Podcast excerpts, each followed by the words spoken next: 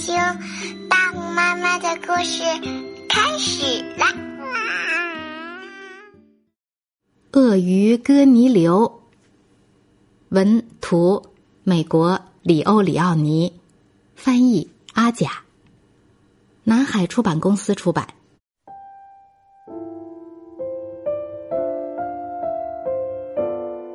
当鳄鱼蛋孵好时。别的小鳄鱼是从蛋里爬出来，然后再爬到河滩上的，但哥尼流却是双脚直立走出来的。哥尼流渐渐长得高大起来，他几乎从不趴下来四肢着地，他能看见许多别的鳄鱼从来没看见过的东西。我能看到比那片灌木丛还要远的地方，他说。可是别的鳄鱼却说：“那又有什么好处呢？”我能从上面看到那条鱼，格尼流说：“那又怎么样？”别的鳄鱼不耐烦的说。于是有一天，格尼流一气之下决定一走了之。没过多久，他遇上一只猴子。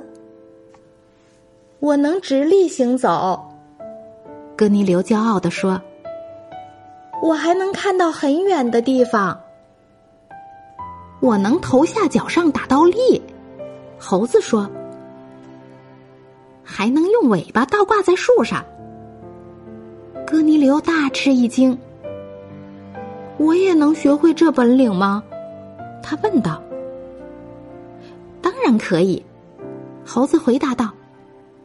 你所需要的是大量勤奋的练习，还有一点点别人的帮助。为了学会猴子的绝技，哥尼流勤奋的练习。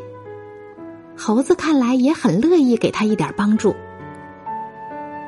当哥尼流终于学会了头下脚上打倒立和用尾巴倒挂在树上之后，他骄傲的走回到河滩。瞧。他说：“我能头下脚上打倒立，又怎么样？别的鳄鱼都这么说。我还能用尾巴倒挂在树上。”格尼流说。可是别的鳄鱼只是皱起眉头，还是这么说。那又怎么样？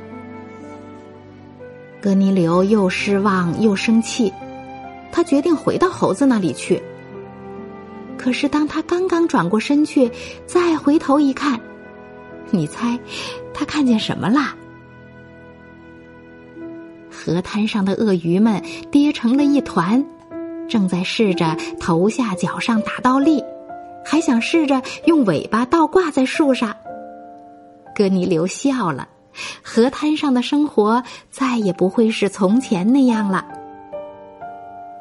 刚才我们讲的这个故事叫《鳄鱼哥尼流》。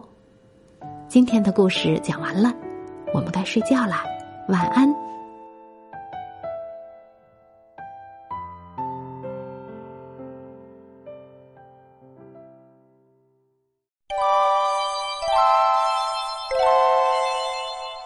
新爸新妈注意啦！大红妈妈教你绘本新读法。用潜移默化的绘本理念解决孩子成长的一百个烦恼，请关注大红妈妈解忧绘本馆。孟爷爷心情推荐哟。